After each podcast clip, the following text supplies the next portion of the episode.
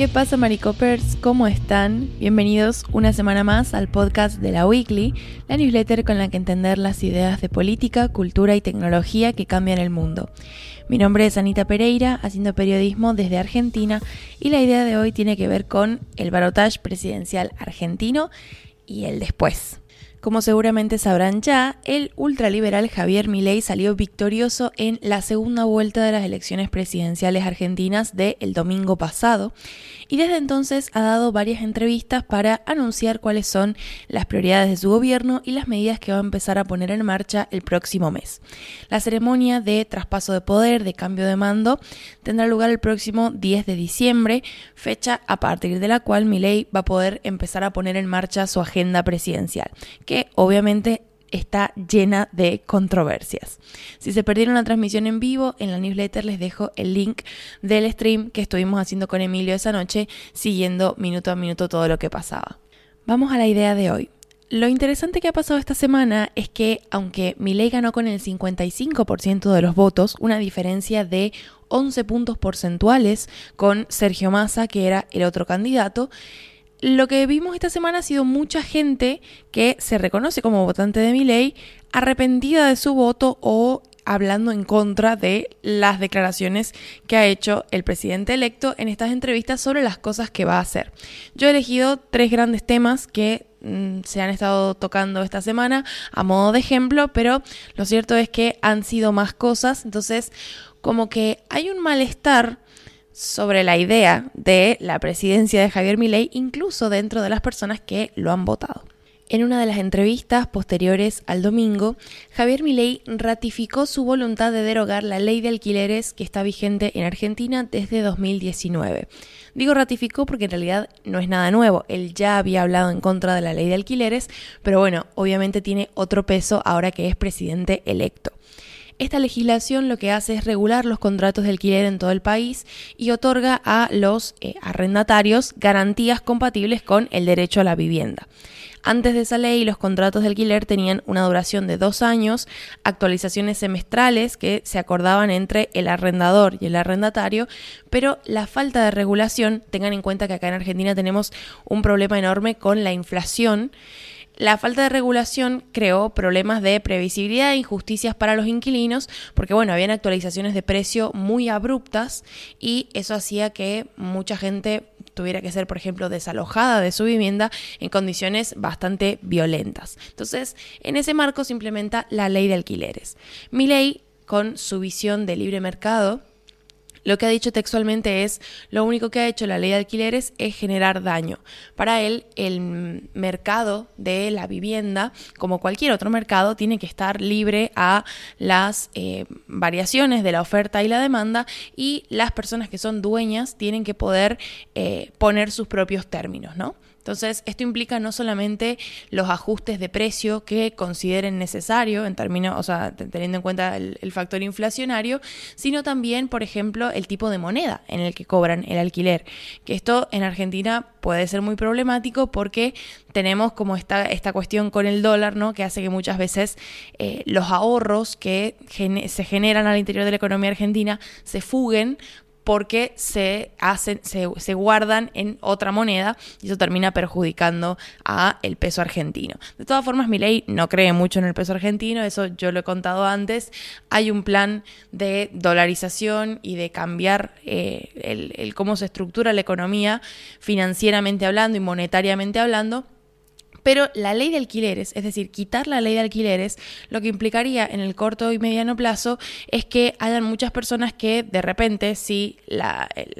quien es dueño del lugar en el que viven decide aumentar los precios violentamente, empezar a cobrarlos en otra moneda o demás, no puedan adaptarse a ese requerimiento y tengan que eh, abandonar ese lugar hay, bueno, muchas personas que obviamente no solamente salieron a, quejarse de esto, que insisto, es algo que ley ya había dicho antes, sino que también muchas personas hablando, muchos analistas hablando de las consecuencias que puede tener este tipo de medidas en, por ejemplo, ciudades. Podría terminar haciendo que mucha gente se exilie de las grandes ciudades. Em, y bueno, eso en términos demográficos podría ser bastante complicado. Lo que pasa con la ley de alquileres es que, em, bueno, no está muy en claro si ley puede de alguna forma derogarla mediante un decreto de necesidad y urgencia, que son esta herramienta legislativa que tienen los presidentes para prescindir a veces del Congreso. Eh, como les decíamos, bueno, lo, comentamos en el stream y yo lo he comentado en newsletters anteriores, para mi ley va a ser muy difícil pasar leyes por el Congreso porque el Congreso no está a su favor. Incluso si consigue solidificar la alianza con eh, los legisladores conservadores de la otra alianza Juntos por el Cambio, incluso si todos esos legisladores eh, se, van de su lado ¿no? Y, votan con él, en la Cámara Alta los votos siguen estando divididos, en el Senado los votos siguen estando divididos y no va a poder terminar de pasar la ley. O sea, la ley no va a poder hacer el recorrido completo por el Congreso y conseguir las dos sanciones, la de la Cámara Baja y la de la Cámara Alta. El hecho es que incluso si mi ley no puede avanzar con esta eh, derogación de la ley de alquileres porque no la puede pasar por decreto, porque el Congreso no le da la razón,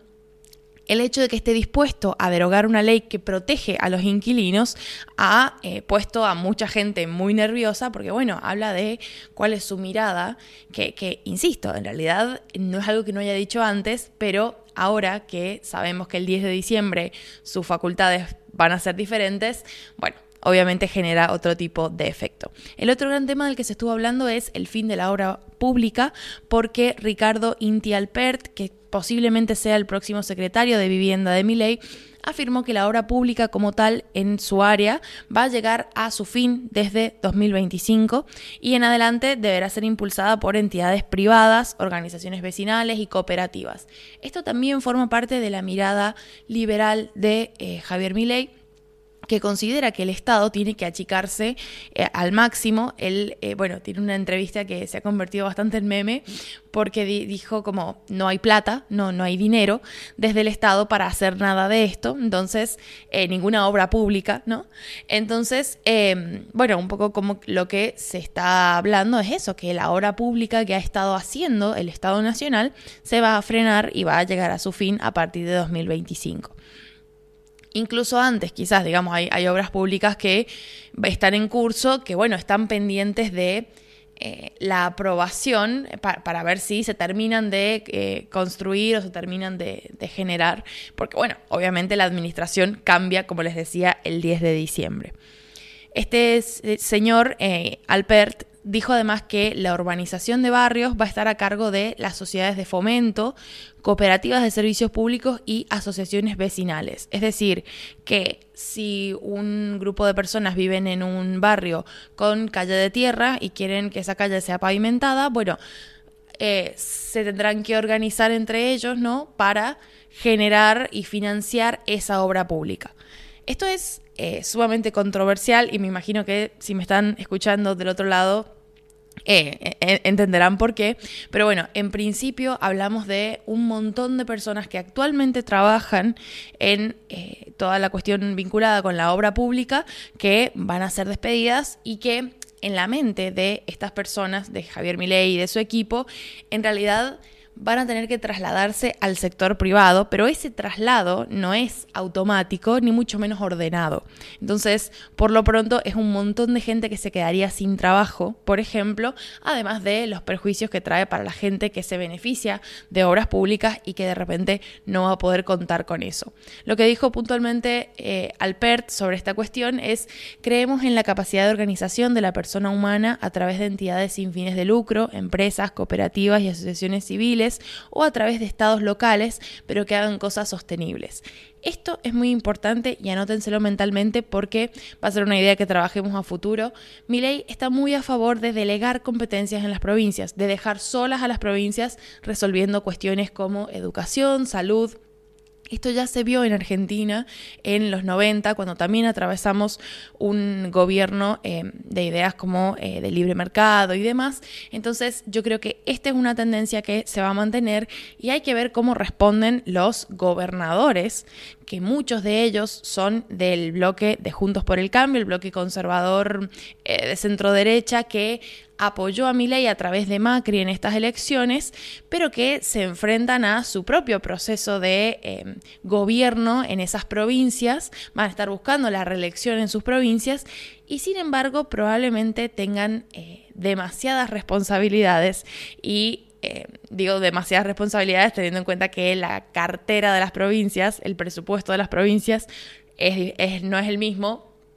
y eh, tiene sus límites, ¿no? Entonces creo que ahí va a haber eh, bastantes problemas para muchos gobernadores y bueno, va a ser una, una situación de tensión. Y por último, el otro tema del que también se estuvo hablando son los créditos UBA. Durante el gobierno de Mauricio Macri se crearon estos créditos que eh, benefician, de, digamos, son créditos hipotecarios destinados al sector inmobiliario y utilizan, son UBA porque son las siglas para unidad de valor adquisitivo. Esto lo que hace es ajustar el capital prestado y las cuotas mensuales a la inflación.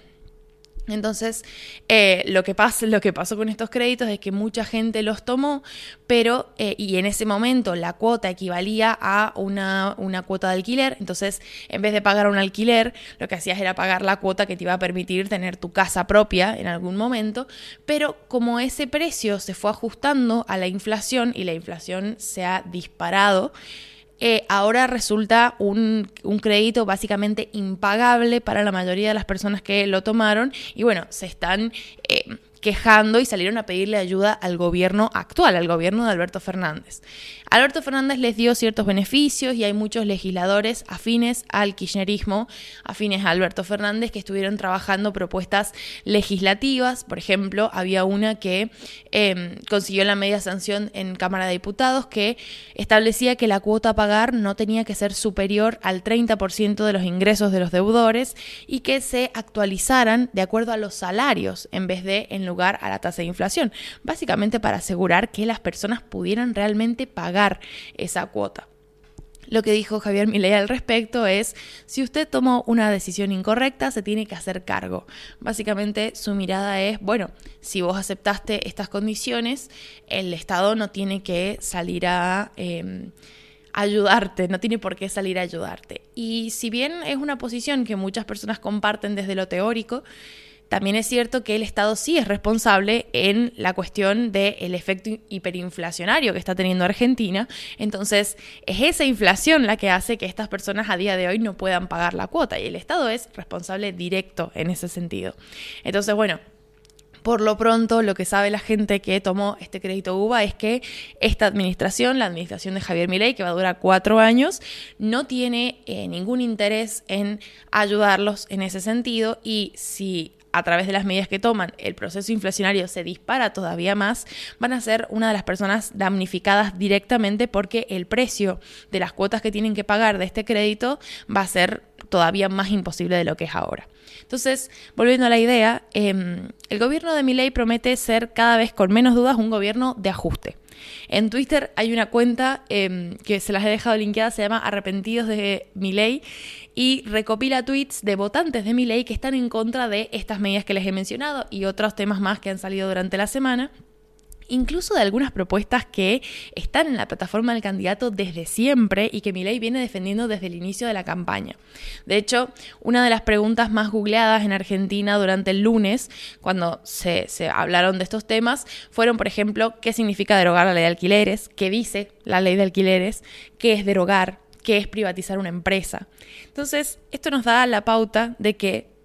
como conclusión rápida, ¿no? Que el gran porcentaje que acompañó al candidato de la Libertad Avanza el domingo no necesariamente lo hizo desde una convicción en sus propuestas, en su plataforma de gobierno o en su capacidad de mando, sino desde el resentimiento con el gobierno de Alberto Fernández que se va dejando una inflación anual del 142,7% y una tasa de pobreza superior al 40%. Es decir, el voto castigo al gobierno actual es un hecho sumamente real, porque es lo único que explica que haya tanto votante de mi ley ahora hablando en contra de mi ley y dudando de si fue la mejor elección votarlo a él. Durante las próximas semanas lo que vamos a estar viendo es cómo Milei define a su equipo de ministros.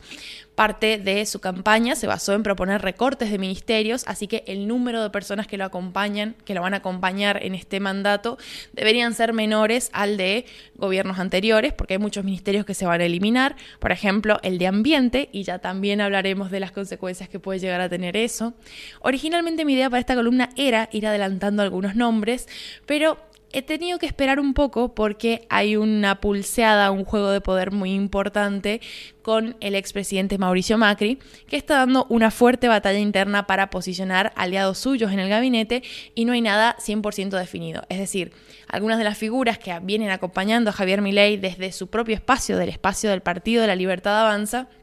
se están viendo como desplazadas para dejar lugar a la gente de Mauricio Macri, que bueno, también es cierto que Mauricio Macri ha sido un, ha tenido un rol fundamental en esta victoria de Javier Milei, entonces bueno, ahora llega el momento de eh, cobrar, si se quiere, ese favor. Entonces, la cuestión del gabinete que va a acompañar a Javier Milei depende de esas alianzas y de esa negociación en particular. Pero bueno, en cuanto tengamos nombres, por supuesto, haré una newsletter contando esa parte. Se me ha hecho un poco largo, pero gracias por escucharme y como saben, en la newsletter hay enlaces para otros titulares interesantes que acompañan esta edición. Adiós.